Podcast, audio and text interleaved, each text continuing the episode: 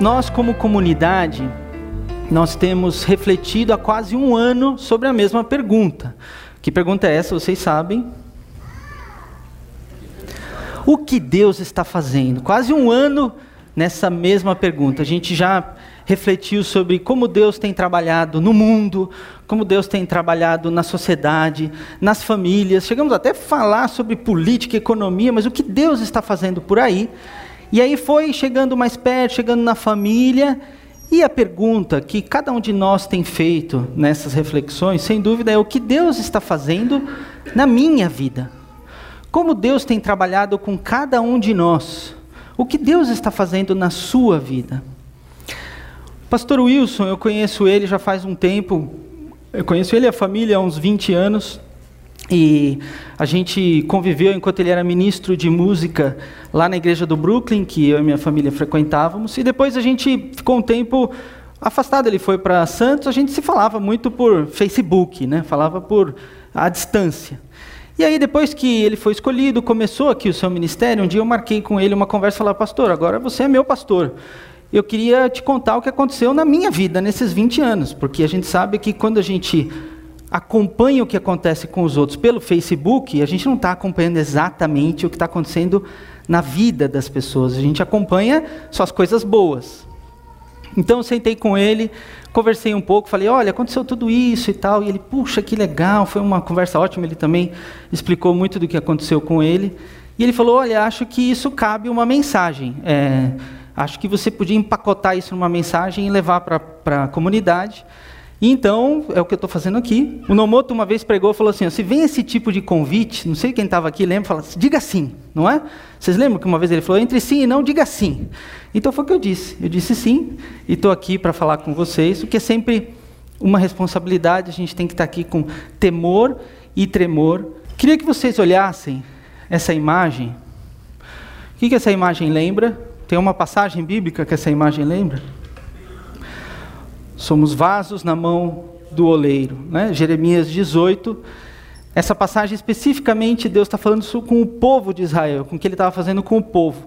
Mas assim como muitas vezes na Bíblia, quando ele está falando com o povo, ele está falando com cada um de nós. Então, eu gosto, a gente vai fazer esse exercício algumas vezes hoje. Eu gosto que a gente pense um pouco e olhe para dentro de nós. E não tem uma forma melhor do que a gente de novo fechar os olhos. Olhe bem para essa imagem. E feche os seus olhos. E pense na sua vida. Pense na sua história com Jesus. Pense nos altos e baixos. Pense, na, pense nas suas dificuldades, nas suas alegrias. Talvez em algum momento você tenha ficado bravo com Deus. Ou talvez em algum momento você tenha sentido que até você o traiu ou pisou na bola. Talvez você já tenha tido a experiência que nas mãos que as mãos de Deus estavam trabalhando com o barro. Você sentiu Deus trabalhando na sua vida em algum momento. Mas você endureceu. E você não deixou Deus trabalhar com a sua vida. E ele teve que quebrar a sua vida e começar tudo de novo. Lembrou desses momentos? Pode abrir seus olhos de novo. O que Deus está fazendo? Ele está moldando vidas. Ele tem moldado a sua vida. É possível que você tenha, nesse período tão curto que você fechou os olhos, vários flashbacks apareceram na sua mente, de momentos importantes em que Deus trabalhou com você, mexeu no seu barro e desenvolveu a sua salvação. Em Filipenses 2:12 a gente vê essa expressão tão interessante. Tem uma tradução que fala que nós temos que pôr em ação, desenvolver a nossa salvação é pôr em ação a nossa salvação. E é isso que Deus tem feito. Tem desenvolvido, trabalhado com cada aspecto da nossa vida. E construído, uma expressão que eu gosto muito de pensar no nosso relacionamento com Jesus, é que ele tem construído uma história de amor com cada um de nós. E a história de amor, assim como num filme, ela tem altos e baixos, né? E ela tem, às vezes, um tema, às vezes ela tem um, um mote. E é possível que nesse exercício rápido que você fez, você tenha sentido um mote, você tenha, ah, recentemente na minha história de amor o tema tem sido esse, o mote tem sido esse. É, é possível que Deus esteja te mostrando uma área específica da sua vida que Ele quer moldar, que Ele quer trabalhar. Comigo, e, e, é isso que eu queria que a gente refletisse, e foi isso que eu dividi com o pastor Wilson naquela conversa. Deus tem trabalhado uma área muito específica da minha vida, que é a minha autossuficiência. E eu queria que a gente meditasse um pouco no que a Bíblia diz sobre isso e o que, que isso tem a ver, e talvez você esteja também vivendo ou lutando com essa área na sua vida. E é isso que a gente queria meditar hoje. Mas antes eu queria conversar com vocês sobre uma palavra em alemão. Zeitgeist. Apesar do meu sobrenome, eu não falo nada de alemão. Sei falar Guten Morgen, Guten Tag, né? Não consigo falar alemão. Eu ainda fui viajar agora para a Alemanha com os meus pais e com meu pai, na verdade, e contei com ele. Ele lembrou do alemão de quando ele tinha quando eu era criancinha, porque eu não entendo nada. Mas essa palavra específica eu aprendi com um consultor de marketing. Os, o pessoal de marketing adora essa palavra, porque ela tem a ver com, a tradução dela é o espírito da época. Ou seja, é, quais são os padrões de comportamento, de conduta, os padrões culturais que regem a nossa época, a nossa geração? O que está acontecendo na nossa geração? Para marketing isso é fundamental, eu tenho que entender o que, que é o espírito da nossa época.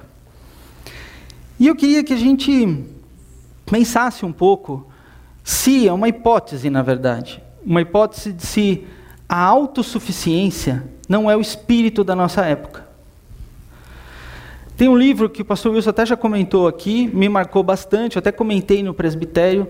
É um livro que eu acho que pode ser uma indicação de qual é o espírito da nossa época. Esse livro do Yuval Noah Harari, o historiador israelense, que escreveu Sapiens, é um livro agora bastante popular. Muitos desses caras que estão aí na foto leram e se influenciaram por esse livro, que fala que ele, o Yuval Noah Harari no Sapiens, ele conta a história da humanidade, uma perspectiva para trás, quando for ler, nós cristãos temos que tomar um engove antes, porque ele é muito duro contra a fé cristã, ele é, acho que ele é ateu com inclinações meio budistas, mas ele é um homem muito inteligente, uniu uma série de dados e tem uma série de coisas muito interessantes nesse livro. De qualquer forma, está influenciando muitas mentes hoje em dia.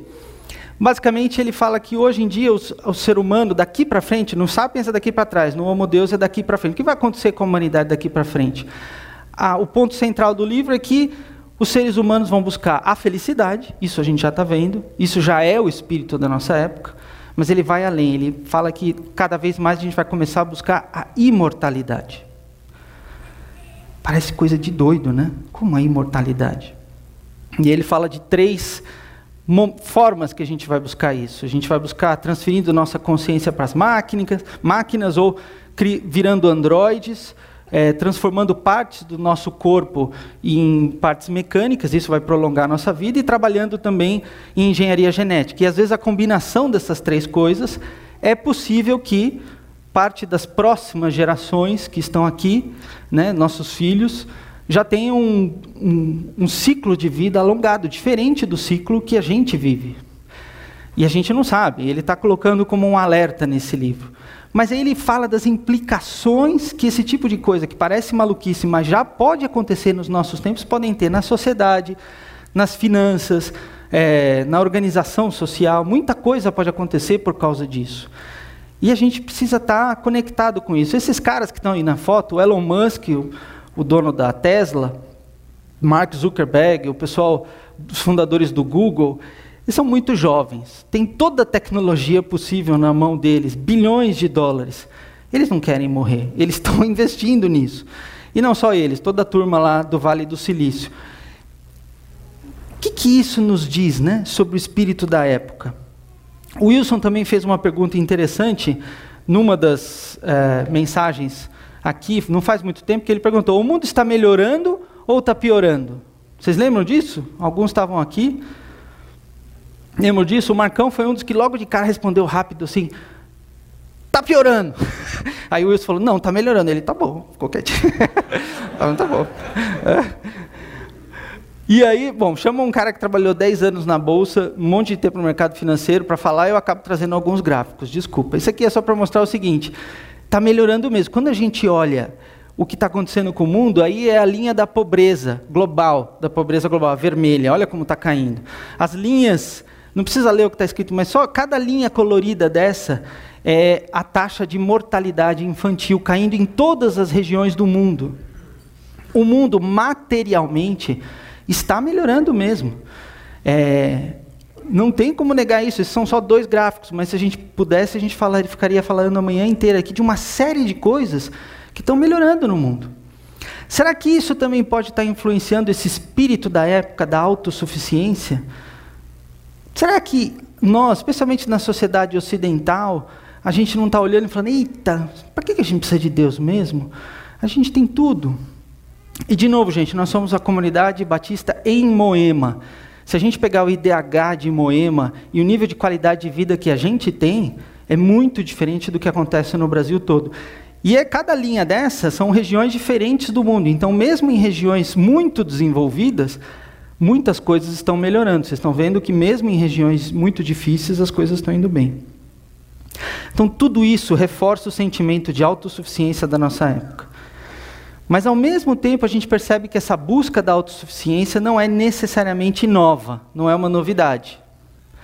Essa história todos conhecem, Torre de Babel. Recentemente, me preparando para essa conversa, eu revisitei esse texto uma perspectiva um pouco diferente, achei um negócio muito interessante, né?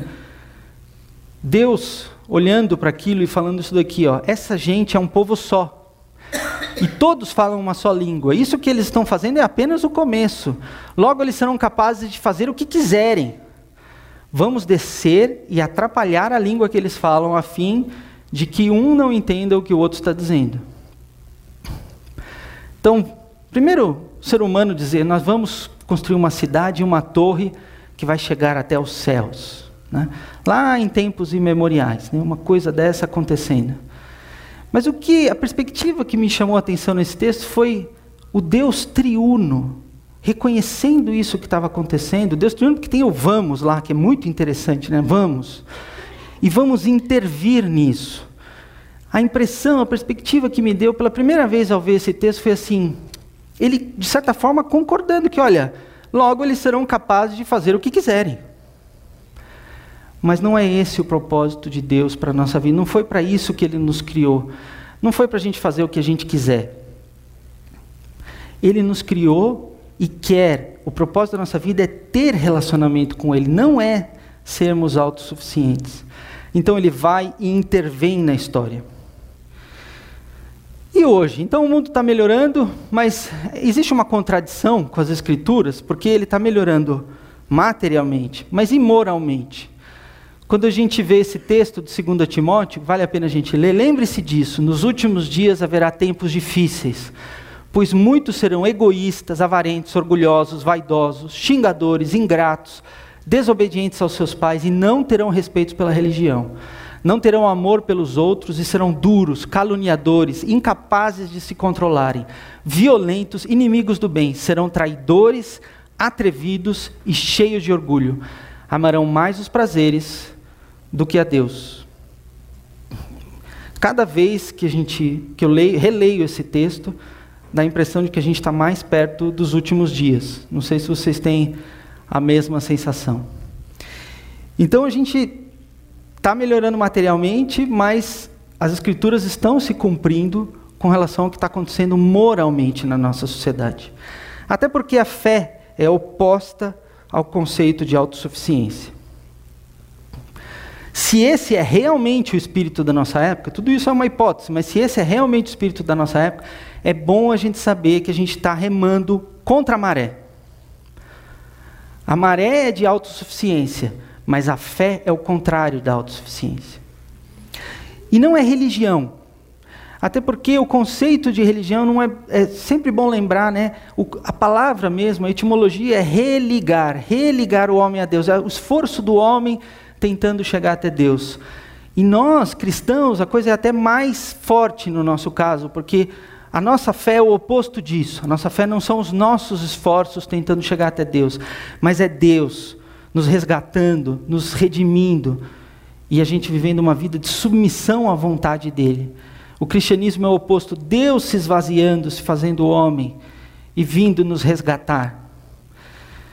Eu costumo dizer que não há outra forma de se chegar a Deus que não seja ajoelhado. Pela fé cristã não tem outro jeito, ajoelhado aos pés da cruz, e como a gente cantou, deixando aquele fardo. Né? Foi bonito, essa música lembra muito o, o livro O Peregrino, clássico cristão do John Bunyan.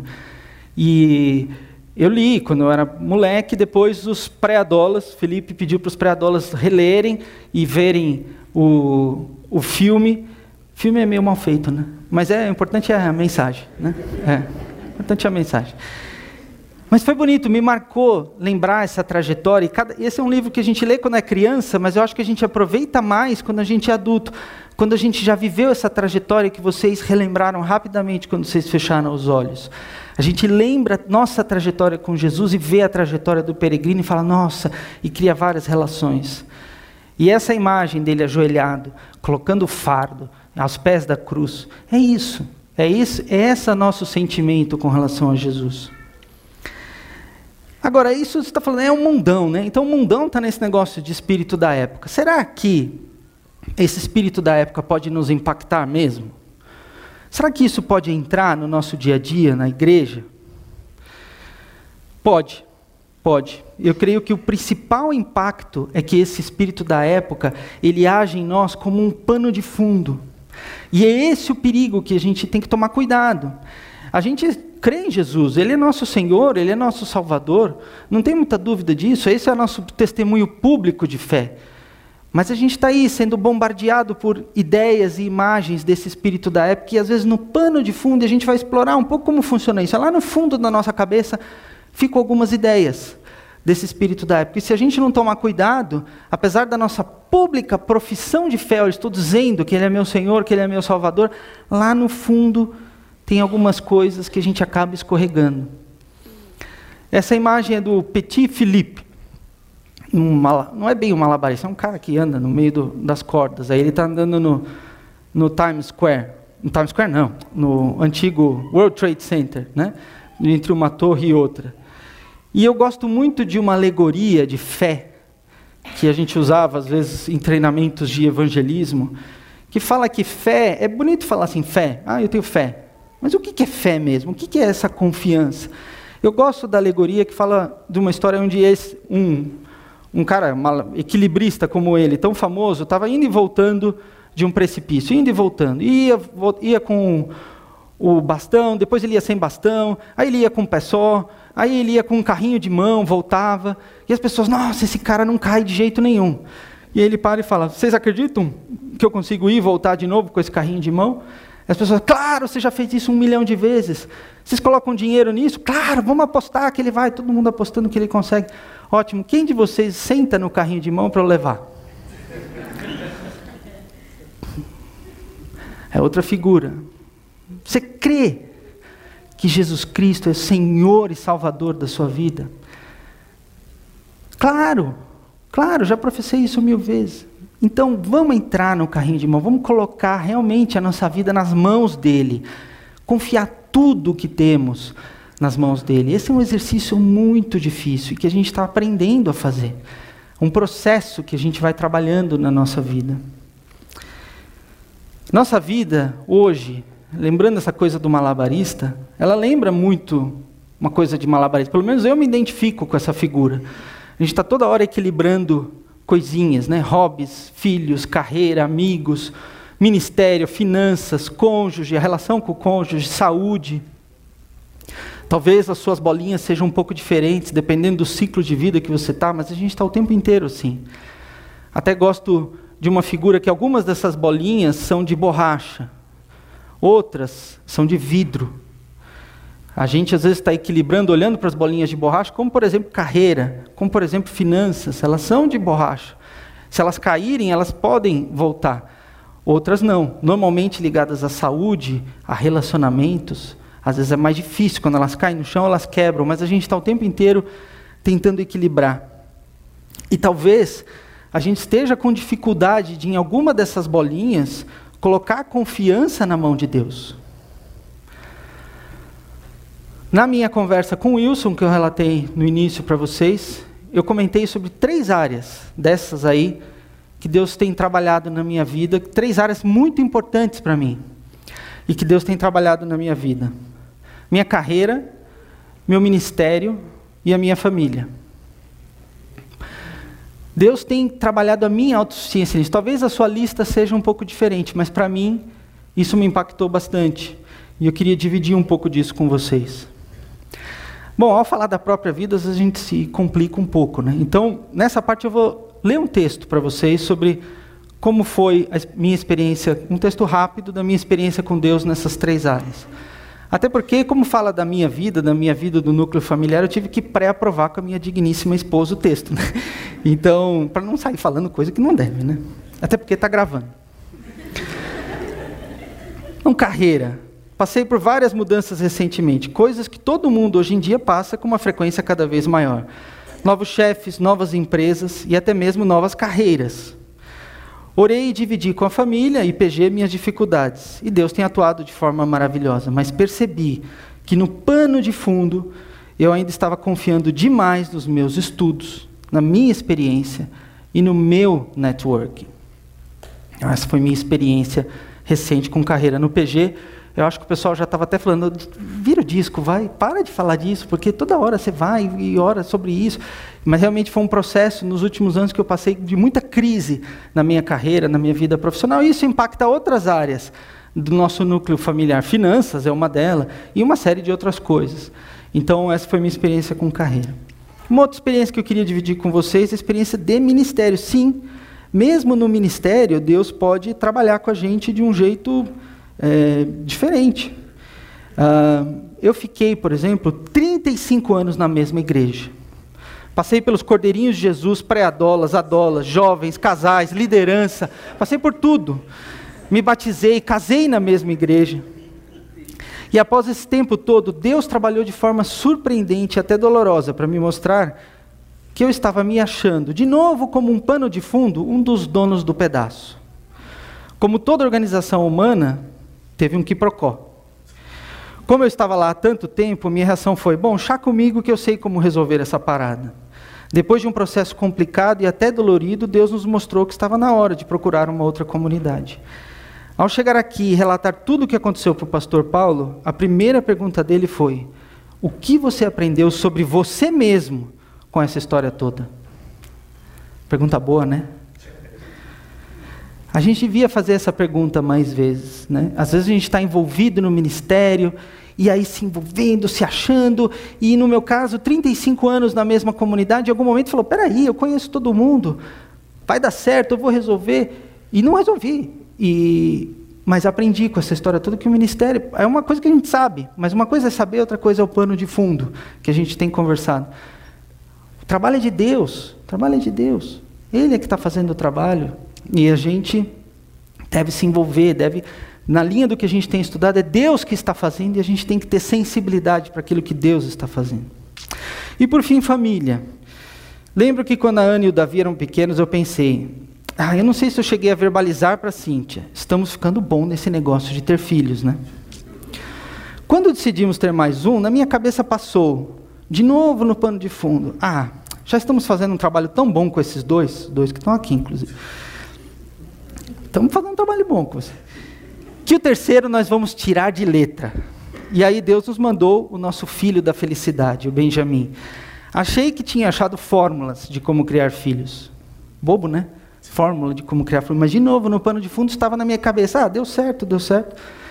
Começamos a ter dificuldades novas com a dinâmica da casa, que não sabíamos como resolver envolvemos pediatra, que envolveu terapeutas, e temos descobrido muitas coisas importantes que estavam, de certa forma, escondidas em uma suposta perfeição familiar que estava na minha cabeça. Na minha família tinha lá um quadrinho de família perfeita. E o Benjamin, maravilhoso, nosso filho da felicidade, veio para nos mostrar, falou assim: opa, olha quanta coisa está aqui escondida. E se vocês não trabalharem, essas coisas vão gerando problemas dentro do núcleo familiar de vocês. Isso foi uma bênção para nós. E a gente tem trabalhado. Está tudo resolvido? Não, mas a gente está trabalhando. É importante a gente estar, tá, mesmo nas áreas que a gente fala, não, está tudo beleza. Quando a gente tiver essa coisa de, ó, está tudo beleza, Autossuficiência. Pode ter problema aí. E Deus pode estar trabalhando com a gente falando assim: você precisa de mim, você está me deixando de lado nessa parte. A raiz de todas essas questões comigo, e é isso que eu queria trazer para vocês, está no coração. Lembra da mensagem domingo passado, pastor Gava? Acima de tudo, guarde o seu coração, pois dele procedem as fontes da vida. Nossa comunidade é interessante, né? A gente pediu para o. No domingo passado, estava um teólogo falando sobre o melhor investimento para 2019, não é? Foi isso que o. E agora sou eu, um cara do mercado financeiro, falando sobre o que Deus está fazendo. Tá meio... Mas é isso, transdisciplinaridade. O pastor Gava falou: olha, o melhor investimento para 2019 é guardar o nosso coração. E aqui tem um coração aí, porque esse é o coração da mensagem mesmo nessa área, não só aquelas áreas do malabarista, mesmo nessa área, no nosso coração, a gente pode ter uma atitude autossuficiente. A gente pode achar que tá bom, eu vou guardar o, o meu coração. Tem um, um, uma coisa sutil aí e que a gente pode estar tá perdendo nessa história.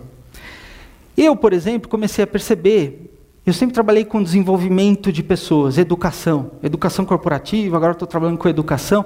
E às vezes a gente tem um modelo mental de desenvolvimento que é mais ou menos como isso. A gente está aqui, eu estou falando, vocês estão olhando, estão falando, ah, isso que ele está falando faz sentido. Pode ser que alguns estejam falando, não faz sentido. Mas espero que a maioria esteja falando, isso faz sentido. Está de acordo com os meus valores, está de acordo com os meus objetivos. Então, eu quero mudar. Querer mudar não é mudar. E aí depois a gente sai daqui, planeja uma mudança, ou já começa a planejar a mudança aqui mesmo, e depois muda. Esse é um modelo simples de desenvolvimento. E às vezes a gente funciona assim.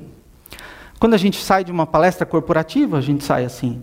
Quando a gente sai de um vigilantes do peso, a gente sai assim. Mas a gente, esse não é o nosso negócio, gente. A gente não está aqui, isso aqui não é uma palestra corporativa. A gente está aqui para se debruçar na palavra de Deus e conversar com Ele e pedir para que Ele atue na nossa vida. O modelo divino de desenvolvimento é diferente. Em Filipenses 2,13, a gente vê o desenvolver a ação, que nessa tradução fala: ponham em ação a salvação de vocês, com tremor e temor, pois é Deus quem efetua em vocês tanto o querer como realizar. É muito forte isso, né? Deus trabalha no nosso coração lá dentro, lá naquele pano de fundo que eu estava comentando. E às vezes a gente entra naquele outro modelo, que é bom, não tem nada de errado com aquele outro modelo. Em várias áreas da nossa vida a gente tem que se engajar naquilo. Mas quando a gente fala especialmente de assuntos do coração, e na verdade para tudo, isso daí vale para tudo, não é só para assuntos do coração. A gente tem que estar tá sentando no carrinho de mão, confiando mais que Deus inclusive vai nos fazer melhores. Não apenas a gente vai melhorar, mas Deus vai trabalhar por meio de nós. A Bíblia sempre está nos apresentando esse modelo diferente, e aquela mesma reflexão que a gente fez lá no começo, que essa história essa história que vocês viram, ela não chegou ao fim. Então vocês estão sendo moldados, Deus está trabalhando no querer e no realizar de cada um de nós. E tem essa promessa maravilhosa na mesma epístola, só que logo no começo, dizendo: aquele que começou essa boa obra em vocês vai completar. Estamos sendo moldados ainda. Mas tem uma promessa na Bíblia de que Deus não vai deixar a obra inacabada. E é Ele que está fazendo, de acordo com a vontade dele, é o oleiro que decide qual é a forma do vaso. E a gente pode confiar mais nisso. Tive uma experiência recente de viajar com meu pai. Só eu e meu pai. Depois de também, sei lá, 30 e poucos anos, 36, 7 anos de casado do meu pai. Ele nunca tinha viajado sem minha mãe, a gente viajou juntos e a gente foi visitar os caminhos da reforma protestante, agora no final do ano passado. E a gente estuda sobre a reforma protestante, mas é, quem já teve essa experiência é diferente ir lá, né? Aqui a gente está na, na porta da igreja do castelo, onde Lutero afixou as suas teses.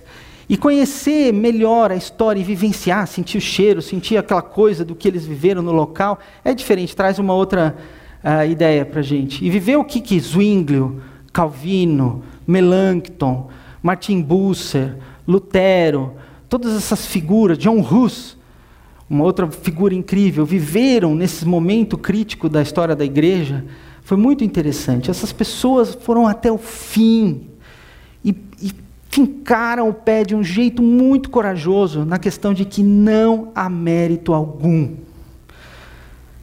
A gente sabe disso, de novo, a gente sabe, está na nossa frente. Mas eles foram fundo. Pois eu, eu voltei lendo Nascido Escravo, do Lutero. Não sei quantos já tiveram a condição de ler esse livro, é muito interessante. A gente vê como ele vai fundo na questão do mérito, dizendo: olha, nem mesmo, nem mesmo a escolha de Deus é mérito nosso, foi Deus que nos escolheu.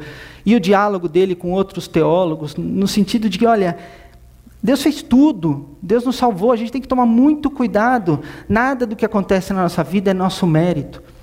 Uma outra leitura que me marcou bastante que é de Santo Agostinho, As Confissões de Santo Agostinho, um livro interessantíssimo de 1500 anos de idade, foi escrito lá no quarto, terceiro, quarto século, não sei, é, mas logo no começo da Idade Média, e nas Confissões Santo Agostinho vai fundo na questão dos nossos motivos, no querer, do querer e realizar que a gente falou lá no querer, e como Deus trabalha dentro da gente, e é sempre Deus trabalhando dentro da gente, não somos nós.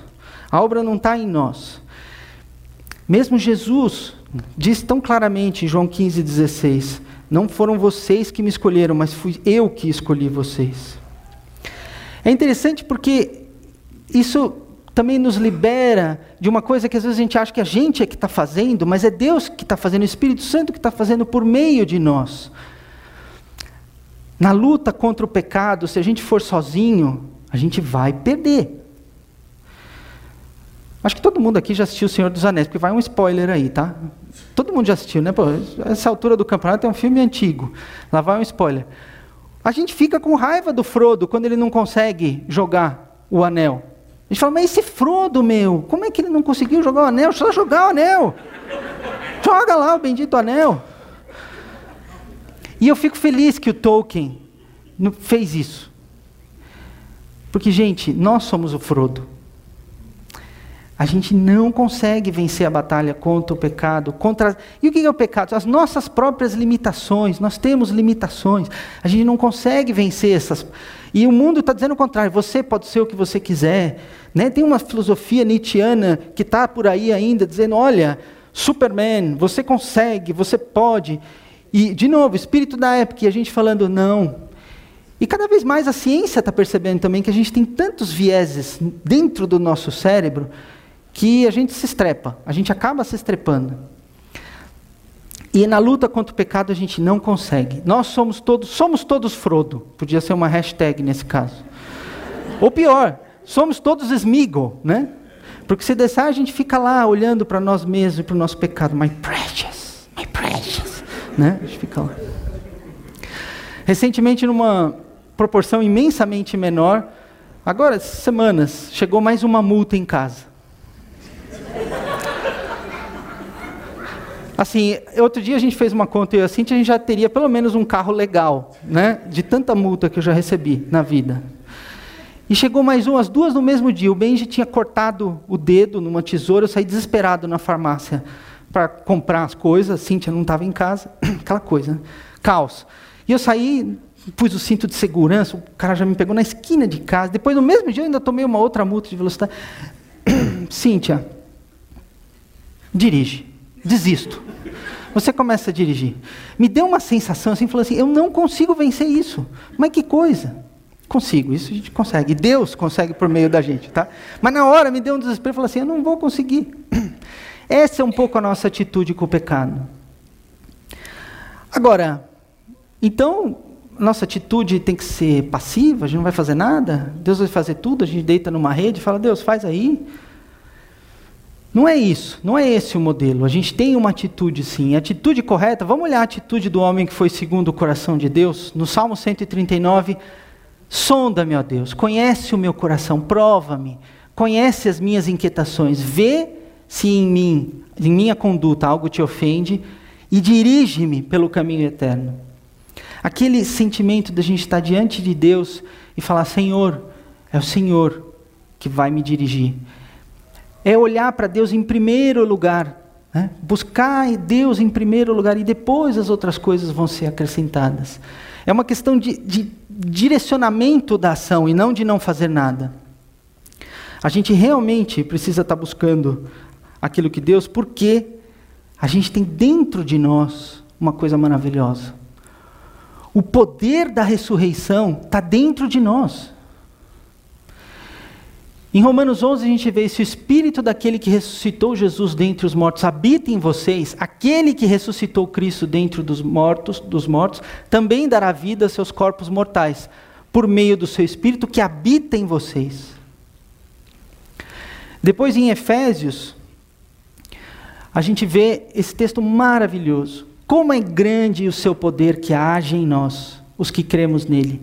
Esse poder que age em nós é a mesma força poderosa que ele usou quando ressuscitou Cristo e fez com que ele se sentasse ao seu lado direito no mundo celestial.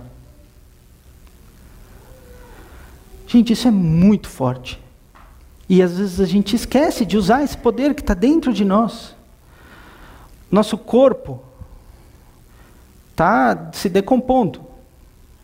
A gente volta aquele exercício do começo, do espírito da época. O ser humano está toda hora querendo essa imortalidade, mas a grande verdade é que a gente está já sentindo. E eu, na minha idade eu começo a sentir mesmo já algumas coisas.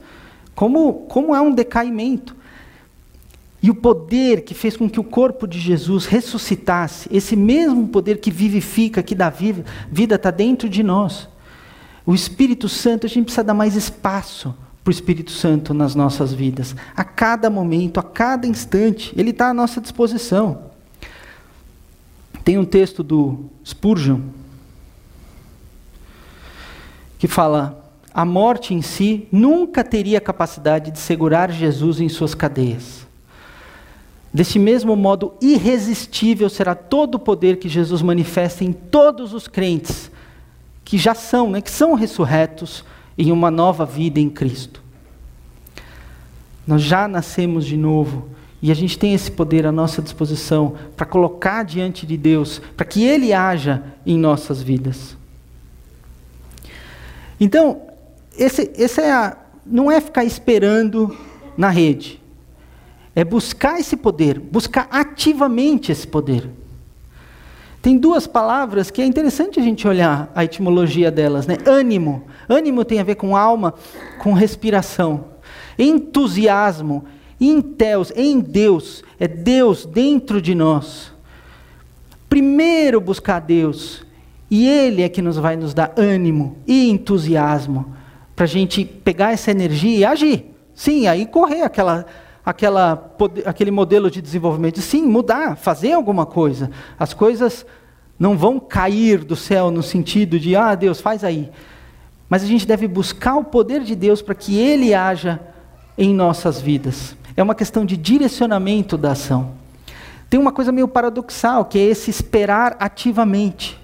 Em Isaías 40, 31, a gente vê: Mas os que esperam no Senhor renovam as suas forças como águias voam no céu. Então, esse, esse olhar, essa espera, espera ativa em Deus é algo que a gente deve buscar.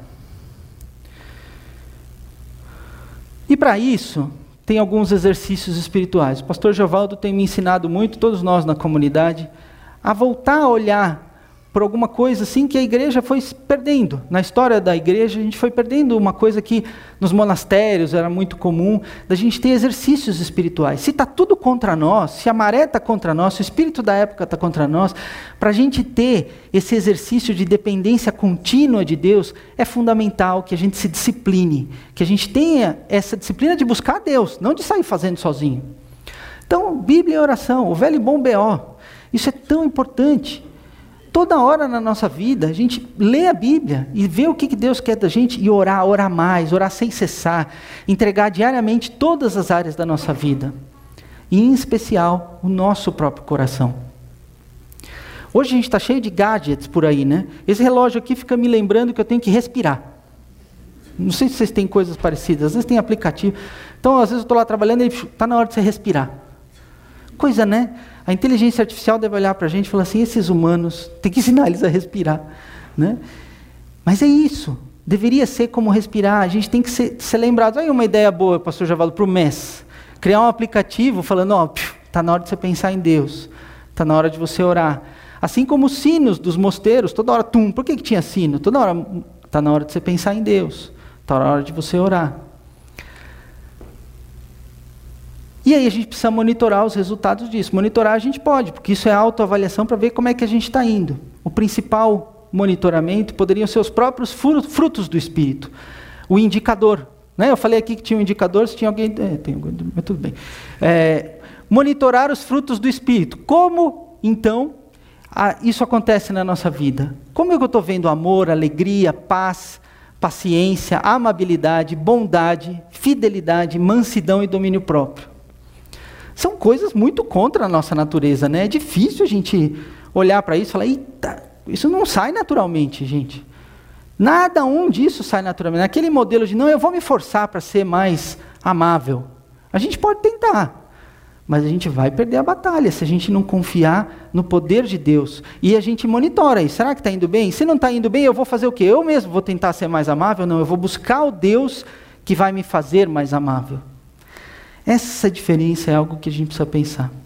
E um último exercício que eu queria passar e sugerir para a gente fazer é estabelecer memoriais. Memoriais que nos ajudam a lembrar da nossa própria história de amor com Jesus. Esses memoriais nos lembram de como Deus já agiu e como Ele nos ajuda a evitar a nossa tendência à autossuficiência. Um salmo maravilhoso para a gente ler e meditar nele é o Salmo 78, do povo de Deus, por meio do Salmo, relembrando a história de: olha, nós não vamos esconder dos nossos filhos, contaremos à próxima geração os louváveis feitos do Senhor. E os louváveis feitos no Salmo, vocês vão lendo, não é só coisa boa, não. No meio do Salmo tem: ó, Deus nos resgatou porque a gente pisou na bola. Depois, a gente pisou na bola de novo, Deus nos resgatou. E a gente pisou, e o povo de Deus, a história bíblica, ela não esconde os problemas que a gente passou. E a gente tem tanta coisa que a gente pode lembrar, né? A gente tem as histórias bíblicas, a gente tem a nuvem de testemunhas em Hebreus 12, 1, que fala que a gente está correndo uma carreira, que a gente está no meio da corrida, mas tem um monte de gente que a gente pode olhar e olhar nessa experiência da história bíblica e falar: nossa, quanta coisa Deus já fez. E a nossa própria história. Estabelecer memoriais dentro da nossa família. Estabelecer memoriais dessa nossa história de amor com Jesus. Isso é tão importante. Lá em casa, a gente tem uma coisa que a Cíntia meio que instituiu, da gente levar coisinhas que lembram momentos legais da nossa árvore de Natal. Então, quando, toda vez que a gente vai montar a árvore de Natal, não motor, desculpa, a gente monta a árvore de Natal lá em casa. Sei que você não gosta muito, mas tá, é. E aí, no meio do montar a árvore de Natal, a gente vai lembrando, olha que legal esse enfeite, em cada lugar que a gente viajou, coisas que a gente passou e tal.